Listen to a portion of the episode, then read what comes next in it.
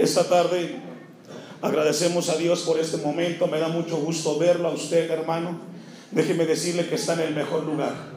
No sé si le costó llegar, no sé si ha comido, se vino corriendo a este lugar, pero es el mejor lugar en el cual podemos estar. El mejor tiempo que invertimos en el día es aquel que invertimos buscando a nuestro Dios, meditando en su palabra, y esta tarde ese Dios a nuestras vidas. Vamos a compartir con ustedes un tema, yo le he puesto a esta, a, este, a esta predicación el deterioro moral viviendo de espaldas a Dios. A lo largo de este año, Dios ha venido ministrando a la alianza para poder compartir con, los, con las iglesias pertenecientes a la alianza en cuanto al tema de la familia, cuanto al tema de la familia. Y esta tarde vamos a compartir con ustedes un tema de suma importancia que Dios nos llama a, poner sumo atención a lo que Dios hablamos en esta tarde, hermanos. Este salmo fue escrito por el rey David, el Salmo 11. Fue escrito por el rey David en un momento difícil cuando él sentía que su reino tambaleaba. Los expertos dicen que hay dos posturas en que David escribe este salmos. Una es cuando era perseguido por su hijo Absalón y en ese momento él escribe este salmo. Otros dicen que era cuando él huía de el rey Saúl. encontramos un salmo en el cual David escribe unas palabras que deben de ser de suma importancia para nosotros. Los, consejeros de David en este salmos parece que han perdido la confianza en Dios. David tenía en, en ese momento la certeza de que Dios sería su refugio en todo momento. Lo que David les, quiere decir a los consejeros que están eh, junto a él en el versículo 1 dice, en Jehová he confiado.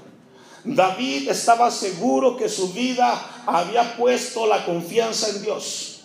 Eso fue algo que eh, vemos muy típico en David. Él confió en Dios. Y cuando escucha las palabras, dice, ¿cómo decís a mi alma que escape al monte Cualabi? Lo que David dice a, sus consejeros, ¿cómo quieren ustedes que al ver las dificultades que estoy enfrentando, quieren que me esconda? ¿Cómo quieren si yo he confiado en Dios? ¿Cómo quieren que yo me esconda frente a las circunstancias que estoy viviendo? Mi reino está tambaleando. ¿Cómo quieren que yo huya al problema que estoy viviendo? ¿Qué pueden hacer los justos? Dice el versículo 3. Si fueren destruidos los fundamentos, pregunta, ¿qué ha de hacer el justo? ¿Qué puede hacer o qué pueden hacer los justos cuando los fundamentos morales de la sociedad están siendo tambaleados? En el tiempo de David, a él le sugieren que se esconda. Pero la pregunta es, en el tiempo en el cual vivimos nosotros, nos toca vivir diferentes circunstancias. ¿Y qué vamos a hacer como cristianos? ¿Qué vamos a hacer cuando, o qué puede hacer el justo cuando las bases establecidas por Dios, por el sostenimiento y estabilidad que Dios ha puesto a través de la familia, son socavadas? ¿Qué puede hacer el justo? ¿Qué podemos hacer nosotros, los hijos de Dios, a quienes Dios llama justos en Cristo Jesús, cuando vemos que la injusticia impera sobre la justicia? ¿Qué podemos hacer cuando naciones están bombardeando el país donde estamos con ciertas posturas? ¿Qué vamos a hacer? Dejo un apartado ahí y vamos a ir a Deuteronomio capítulo 6, versículo 1.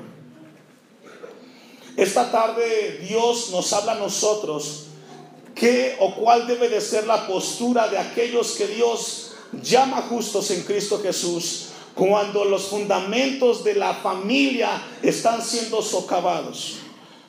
Un hombre de Dios escribió lo siguiente en lo que usted busca, Deuteronomio capítulo 6, versículo 1. La familia es el diseño de Dios para pasar la fe cristiana de una generación a otra. En esa línea, mire lo que dice Deuteronomio capítulo 6, versículo 1. Estos pues son los mandamientos, estatutos y decretos que Jehová vuestro Dios mandó. ¿Qué mandó? Que os enseñase. Dentro de la familia desde la perspectiva de Dios, tiene que haber una enseñanza. Dios instituyó la familia. Dios estableció la familia y la familia tiene un papel importante dentro de la iglesia. En este lugar estamos familias. La iglesia es conformada por familias. Y la Biblia enseña que Dios mandó que se enseñasen los decretos. Ahora, dentro de la vida cristiana debemos de entender algo muy importante como cristianos. No solamente es bueno enseñar las cosas de Dios en el templo, en la casa, perdón. Esa es una parte. Regularmente nosotros pensamos de que enseñarle a nuestros hijos a textos bíblicos, leer la palabra, hemos cumplido. En la siguiente parte del versículo 1 dice, para que los pongáis, ¿por qué? Es decir, además de enseñar, tenemos que dar ejemplo. Además de enseñar, tienes que dar ejemplo. Si no hay una acción que acompañe esa, enseñanza, está a medias la enseñanza de las cosas de Dios. Regularmente, hoy en la actualidad, en el lugar donde vivimos, muchos padres han descuidado su responsabilidad. Algunos no asisten y los que asisten medio enseñan, pero no dan ejemplo de aquello que enseñan. Esto es muy importante, hermanos. Debemos de entender lo importante que es la familia, el papel que cada uno tiene dentro de la familia. Si tú eres padre, tienes una gran responsabilidad. Si eres madre, de igual manera. Y si eres hijo, también eres responsable. No solamente de enseñar, sino de vivir lo que enseñamos. Porque el ejemplo arrastra. En la tierra, a la en la tierra a la cual pasáis vosotros para tomarla. Es decir, no es suficiente con la enseñanza de las cosas de Dios, sino que Dios pide que demos ejemplo, ser modelos de nuestros hijos. Versículo 2. Para que temas a Jehová tu Dios, guardando todos sus estatutos y sus mandamientos que yo te mando. Tú, tu hijo y el hijo de tu hijo. Y aquí viene una parte muy importante, hermanos. Nos habla de pasar la enseñanza de Dios a las siguientes generaciones. Pero ¿qué pasa si el padre no está en el templo? ¿Qué le va a enseñar a su hijo? ¿De qué le va a hablar? ¿Cómo vas a pasarle tú a tu hijo la herencia que tú recibiste de tus padres? Muchos de los que estamos aquí tuvimos la bendición que nuestros padres nos llevaban al templo. Pero hoy hay padres que ni siquiera al templo llevan a sus hijos, mucho menos leen la Biblia. Y la palabra de Dios nos habla de que habrá un momento en el cual tendrás que pasarle la estafeta a otra generación. Pero ¿qué pasa si los hijos no están? Dice el versículo 2, tú a tu hijo y el hijo de tu hijo. Hablamos de un pase a generaciones. ¿Qué significa esto? Que lo que tú enseñas hoy o dejas de enseñar hoy va a repercutir en las siguientes generaciones aunque tú no estés. Concluye el versículo 2. Todos los días de qué? La pregunta que surge aquí, ¿hasta cuándo tú debes de ser ejemplo de tus hijos? Hasta que te mueras. Hasta que te mueras tú serás el ejemplo de tus hijos. Si ya eres adulto, ya tienes avanzado en años, tú sigues siendo llamado delante de Dios a darle ejemplo a tus hijos. El ejemplo y la enseñanza tiene que ser todos los días.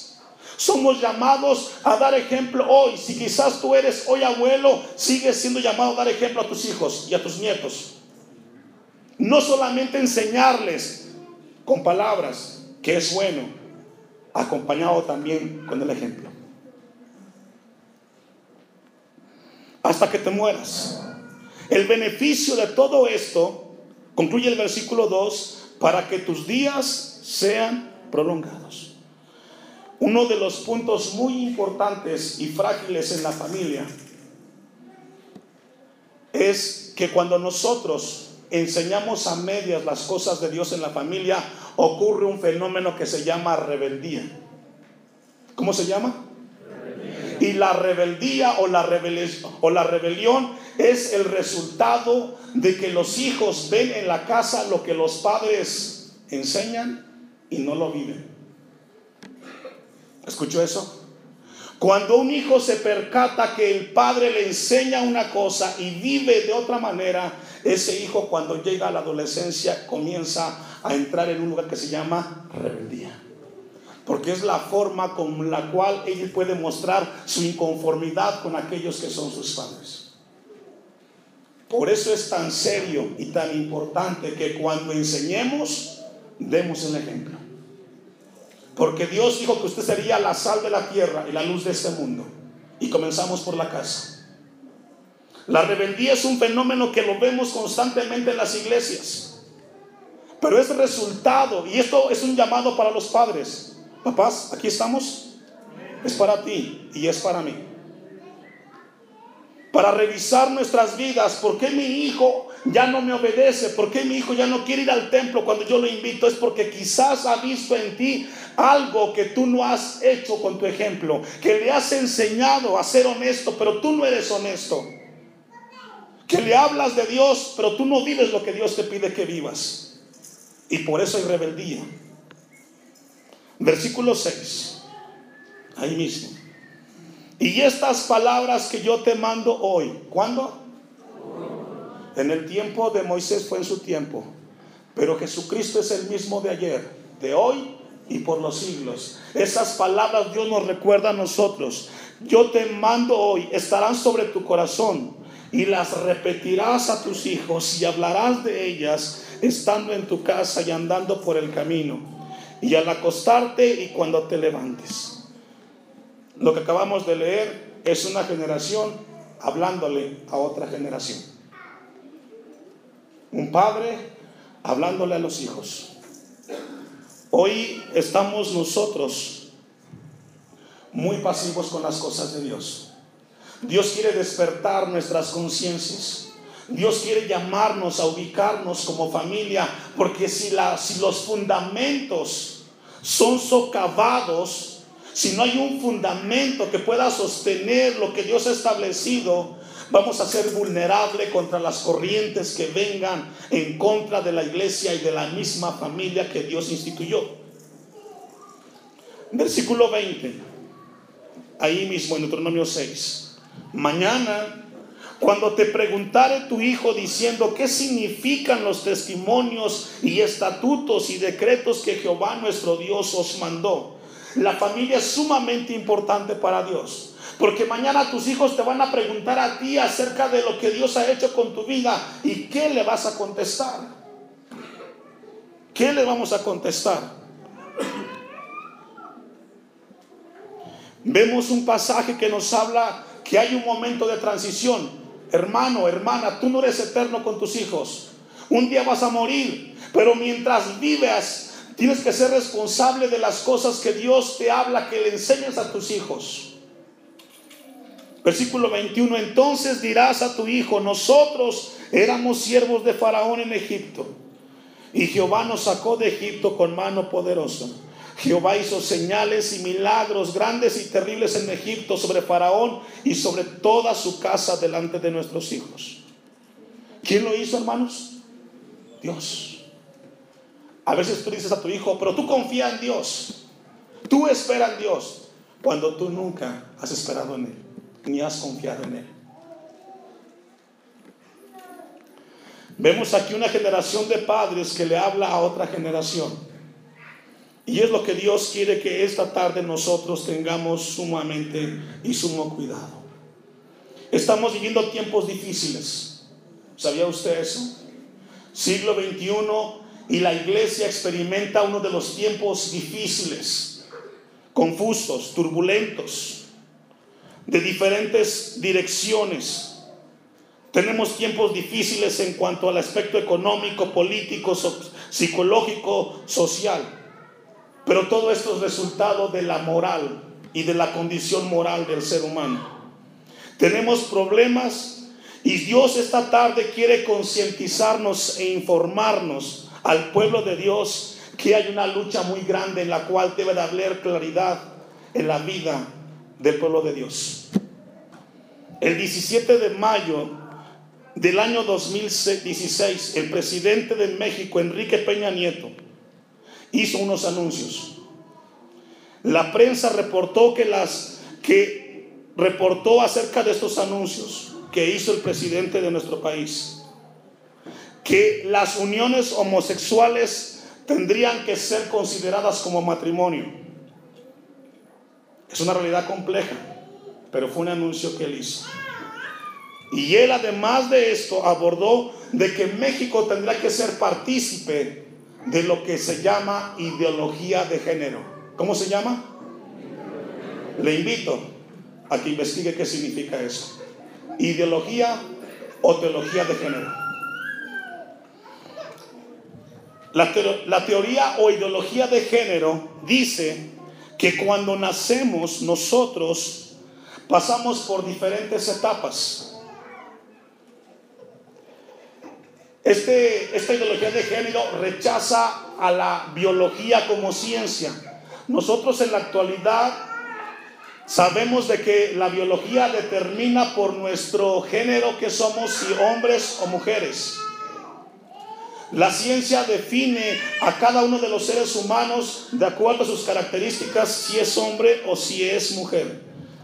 El presidente de México mencionó cinco puntos importantes que voy a compartir con cada uno de ustedes en este anuncio. En los anuncios que hizo el presidente de México, de nuestro país, es a que nosotros vivamos como política de Estado lo que es la ideología de género. Y esto está plasmado en cinco áreas. Número uno, un cambio en la constitución según el presidente. Viene una reforma constitucional. El presidente propone que se cambie la constitución para que se ajuste a unos criterios que diga que, que, dijo la Suprema Corte de Justicia de la Nación. Y aquí sacó algo fuera de contexto porque la Suprema Corte de Justicia de nuestra nación es ya no está para hacer arreglos a la constitución, está para resguardarlos. Este primer párrafo dice que se va a cambiar la constitución de modo que esté prohibido definir el matrimonio como la unión entre un hombre y una mujer con fines de procreación. Además agregó el presidente un compromiso de su parte entregar niños huérfanos en adopción a parejas del mismo sexo, sin que sea más bien un derecho del niño. Es decir, el presidente de nuestro país ha propuesto como política de Estado que todos los que vivamos aquí aceptemos los matrimonios del mismo sexo como algo legal. Cuando vemos esto, cuando yo revisaba y me informaba de este tema, pensaba en cada uno de ustedes. ¿Dónde están ustedes en los cultos? ¿Dónde están ustedes en su casa con sus hijos? ¿Qué le están enseñando?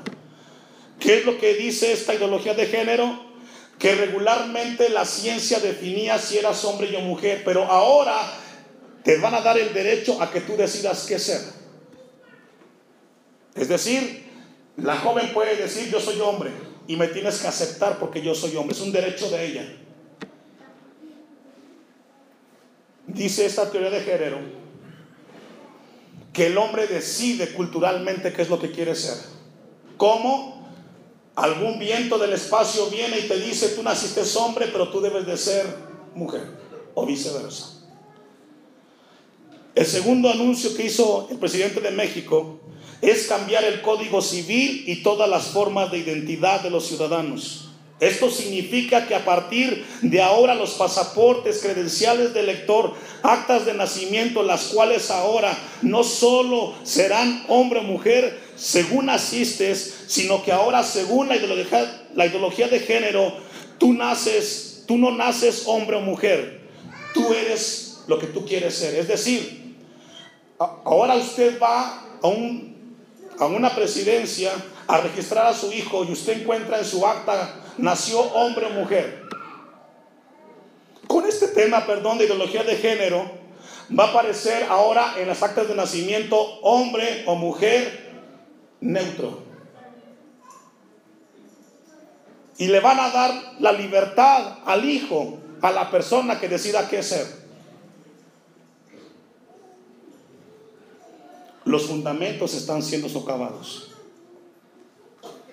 El mundo está viviendo de espaldas a Dios. La iglesia está pasiva, indiferente, viendo televisión, entreteniéndonos. Este segundo párrafo dice que, sino que viene algo del aire y ahora nosotros, con esta reforma que se avecina, en tus credenciales de elector o pasaportes aparecerán tres espacios, el cual podrá el ser humano cambiarse cuando él quiera cambiarse de género. El asunto que como es política de Estado, usted y yo somos llamados a respetar, porque es una ley. Número tres, control de leyes y reglamentos.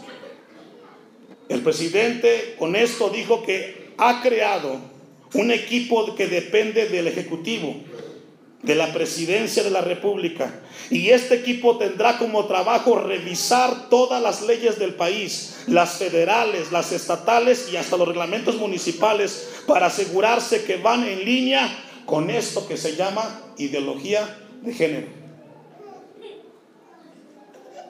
Aquí mismo en nuestro municipio ese equipo vendrá a revisar y a darle seguimiento que lo que se está proponiendo, que lo que ya se mandó a la Cámara de Senadores se aplique. Y si no se aplica, será una infracción.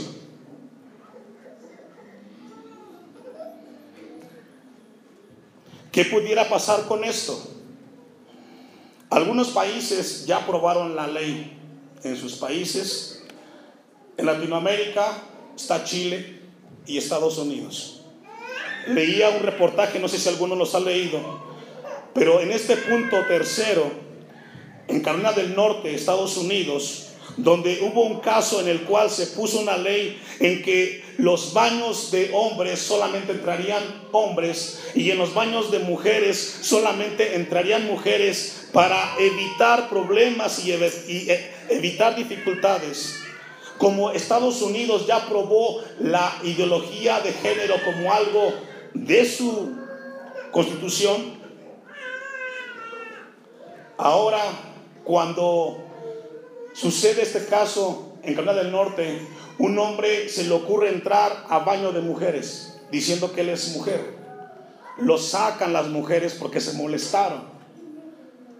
El presidente de Estados Unidos va al estado de Carolina del Norte para que se respete ahora y que cada ser humano tenga la libertad de entrar al baño que él quiera.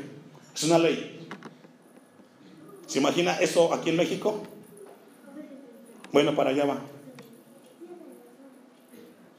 Porque según este punto, esta ideología de teología de género, dice que tú eres lo que tú decides ser. El presidente aprobó lo que se llama matrimonios iguales. Cuarto punto, y escuche, esto es muy importante. El cuarto anuncio dijo cambio de libros de texto y programas escolares. ¿Cuántos tienen hijos? ¿No tienen hijos? Debe de preocuparse. Cuarto punto. Cambio de libros de texto y programas escolares. Dijo que la Secretaría de Gobernación y la Secretaría de Educación Pública y el Consejo Nacional Nacional para Prevenir la Discriminación iban a revisar todos los contenidos del modelo educativo para asegurarse de que todos los niños de México aprendan ideología de género. Algunas escuelas ya la están aplicando. ¿Qué implica esto, hermanos? ¿Qué implica este cuarto punto? Que en todas las actividades escolares de todos los niveles se promueva la ideología de género con todas sus implicaciones y diversidad sexual. Que se acepte como algo normal. Mañana tu hijo podrá llegar a tu casa y decirte, mamá, me dijeron en la escuela que yo puedo ser niño cuando yo quiera y puedo ser niña cuando yo quiera. ¿Qué vas a contestarle a tu hijo? ¿Qué vas a hacer? ¿Qué vas a hacer frente a esa ola que viene, que ya está? ¿Qué vas a hacer, papá? Dios le dijo a Moisés, dile que estas cosas les enseñarás a tus hijos y a los hijos de tus hijos. Pero hoy tristemente los padres cristianos estamos ocupados en el trabajo que dedicarle tiempo a la familia. Piensas en todo y lo más importante está en tu casa que has descuidado. Son tus hijos. Y usted dirá, pastor, ¿qué? ¿Vamos a hacer aquí una revuelta y ir en contra? No va el asunto. El mundo no va a cambiar, el mundo va de mal en peor y cada vez más lejos de Dios y más cerca del pecado. Pero Dios nos llama a nosotros en tu casa a tomar con seriedad el papel de padre y de madre. Deja de estar jugando al cristiano. Vive con seriedad tu papel como hijo de Dios. Toma tu Biblia y a tus hijos enseñan de las cosas de Dios, pero no solamente con palabras, con ejemplo. Es triste y es difícil creer siglo XXI y estamos jugando al cristiano. Voy cuando quiero. Si no quiero, no voy. Mi hijo no importa que vaya. Mañana tu hijo enfrentará esto. Por eso Dios nos llama esta tarde a sacudir nuestras conciencias. Quinto punto. México como promotor de ideología de género dijo el presidente, que México entraría como promotora de ideología de género en otros países, otras naciones. Y esto ya sucedió. Regularmente México, cuando está en el extranjero, promueve sus playas, sus monumentos, promueve sus grandes edificios, su gente, su familia. Cuando estuvimos fuera de México hay una frase que se dice mucho, fuera de México, en los países, que a la gente le gusta esa frase y es esta, mi casa es tu casa. Eso es típico del mexicano. Pero con este quinto punto, dice el presidente que México ya envió una solicitud de ingreso a este grupo de países. ¿Qué implica eso? Que a partir de ahora la política exterior de México ya no solo va a promover este, sus playas, su gente, sus paisajes, sino que ahora México en todos los países habla y dice que debe de respetarse lo que es el tema de ideología de género. E invita a que vengan aquí para que vean cómo la aplicamos.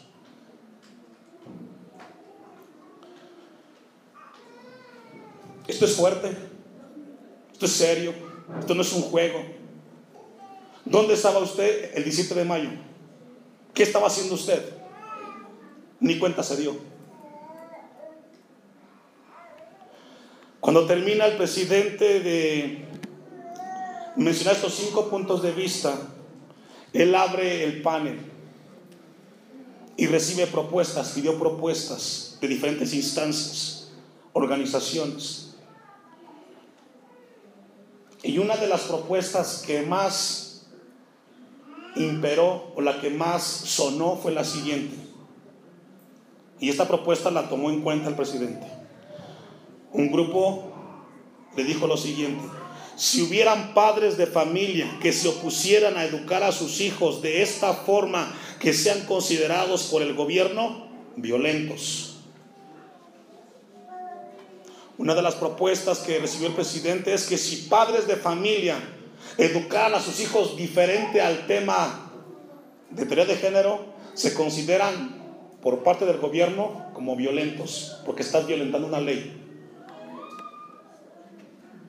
Si los padres de familia que queremos educar a nuestros hijos en que el matrimonio es únicamente entre hombre y mujer, donde nacen los hijos y aquellos padres que enseñen que el hombre está hecho para la mujer y viceversa, seríamos considerados por el gobierno violentos.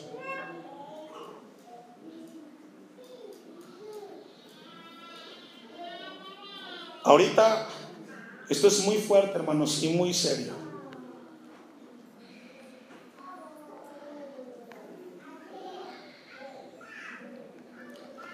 Dios quiere despertar nuestras conciencias.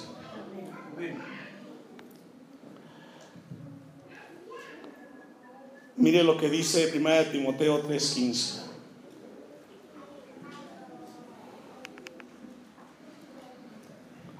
Ese es el escenario que tenemos en nuestro mundo. Ese es el panorama que estamos viviendo y que nuestros futuros hijos van a vivir. La iglesia tiene que despertar. Tenemos que salir de nuestra cómoda vida cristiana religiosa que se está viviendo. Tenemos que despertar. Dios quiere despertarnos. Tú tienes que despertar, papá, mamá. Dice la Biblia, 1 Timoteo 3:15, para que si tardo sepas cómo debes conducirte en la casa de Dios, que es la iglesia del Dios viviente, columna y baluarte de qué? Dios depositó en la iglesia un trabajo muy serio. Pero la iglesia no es un edificio. Tampoco es un movimiento. La iglesia es usted y yo, aquellos lavados en la sangre de Cristo, salvados a precio de Cristo. No somos un edificio, somos personas que hemos creído en Dios y que el Dios nos llamó para vivir una vida de testimonio a Él. La iglesia es un grupo de personas redimidos, salvos para vivir lo que Dios pide que vivamos. Y dice que la iglesia es columna y baluarte de la verdad. Escuche, lo que le voy a decir. Un alto concepto de Dios producirá un alto concepto de las escrituras y esto dará como resultado que hombres y mujeres vivirán con una vocación de ser cristianos donde se encuentren. El problema hoy del cristiano es que tiene dioses pequeños o tiene un Dios pequeño. Le dice a su Dios, hoy no voy a ir al culto. Dios, no tienes problema, ¿verdad que no? No voy al culto. Vengo muy cansado, Dios, hoy no voy a orar. Mañana lo haré. Dios no se enoja. Si para ti fuera Dios un alto concepto, antes de decir eso pensarías dos veces, porque no le hablas a ningún ser humano, le hablas al Creador y soberano Rey. Un alto concepto de la palabra, que lo que Dios te pide que hagas, lo vivas en obediencia y no cuestiones, porque si hay alguien sabio es Dios. Jeremías 17:9 dice, engañoso es el corazón del hombre. ¿Y qué más? Perverso. ¿Quién lo conocerá? ¿Usted? No, es Dios quien lo conoce. Y si Dios conoce nuestros corazones, esta tarde nos llama a que despertemos. Un alto concepto de Dios, iglesia. Un alto concepto de la palabra. Que cuando tú leas la Biblia y que Dios te hable, no solamente digas, Dios me dijo. No, que vivas lo que Dios te pide que hagas. Si es cambiar, que cambies.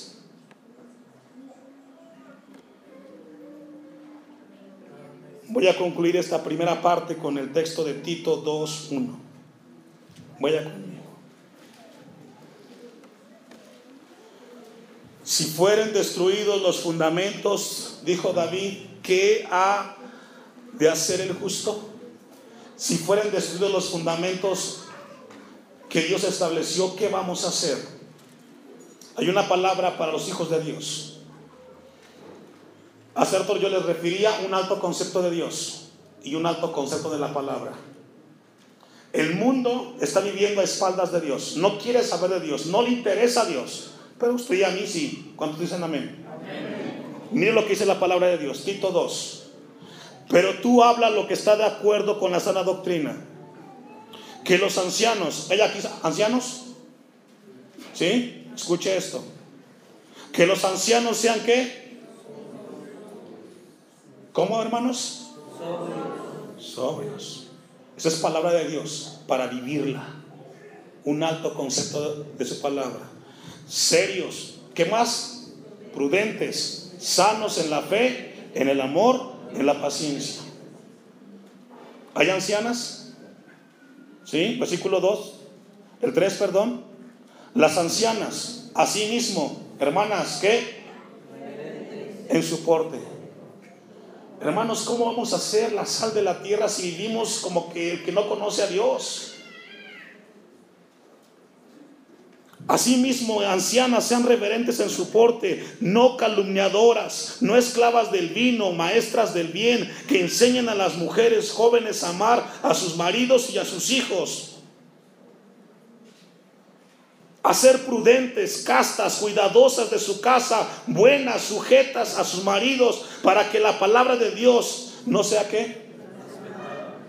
Hoy tristemente, como cristianos, damos mal testimonio.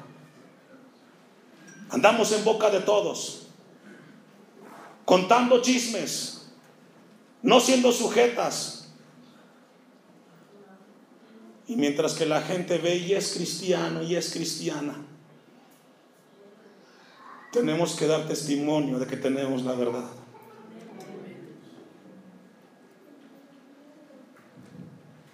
Versículo 6. Exhorta a sí mismo a los jóvenes. ¿Aquí hay jóvenes? Se fueron. Exhorta a sí mismo a los jóvenes a que sean qué? ¿Cómo jóvenes? Hace falta prudencia. ¿Cómo te vistes, joven? Con prudencia. ¿Cómo hablas, joven? Con prudencia. ¿Qué va a hacer la iglesia frente a lo que está pasando hoy? Dar testimonio que servimos a un Dios vivo. Y ese Dios que tú cantaste ahorita, ese Dios que tú dijiste es la dulce presencia de Dios. Ese Dios que te dice a ti, joven, sé prudente. Presentándote tú en todo, ¿cómo? ¿Cómo debe ser un joven? Ejemplo. Hacen falta buenos ejemplos de jóvenes en las iglesias. Hacen falta buenos ejemplos de jóvenes, de jovencitas que digan con su vida, yo soy hijo de Dios. Miraba una entrevista donde alguien abordaba el tema que mencioné hace un rato. Y la que estaba dando la conferencia preguntó en el grupo que estaba, en este lugar hay una joven que sea virgen. Y ahí en la parte de atrás se levantó una jovencita y dijo, yo soy virgen. Cuando ella se puso de pie, que le pidió la conferenciante, en el grupo de enfrente de donde estaba la conferencia, comenzaron a, reírse otras jovencitas. Ah, mira, ella es virgen. ¿A poco sí? Y la joven se sintió intimidada por los comentarios. De repente la joven pasa al frente y se para frente a las mujeres que estaban hablando de ella y les dijo lo siguiente. Miren, lo que ustedes son, yo lo puedo ser en cualquier momento. Pero lo que yo soy, ustedes nunca en su vida podrán serlo otra vez. Integridad, testimonio, ejemplo, ejemplo de buenas obras, en la enseñanza, mostrando qué? Integridad. ¿Qué es integridad? Lo que digo, vivo. Lo que predico, vivo. Lo que enseño, vivo. Es integridad. Para eso Dios te trajo aquí esta tarde a ti. Para eso. A eso viniste. Adorarle. Pero también para escuchar lo que Él tiene que decirte a ti y a mí.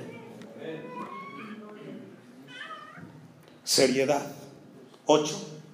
Palabra sana y reprochable de modo que el adversario se avergüence y no tenga nada malo que decir de vosotros.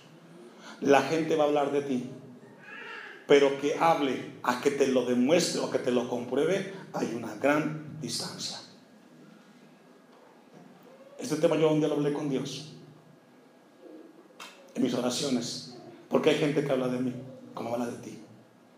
Y lo que Dios me dijo, ahí tú vive de acuerdo a mi palabra y que lo que la gente dice de ti no sea verdad. De eso ocúpate, de lo demás yo me encargo. Exhorta a los siervos. Usted dirá, pastor, siglo XXI no hay esclavos, pero sí trabajadores, hay empleados, trabajamos. Que se sujeten a sus amos. ¿Que qué? Que se sujeten a sus amos. ¿Cómo vamos a dar testimonio?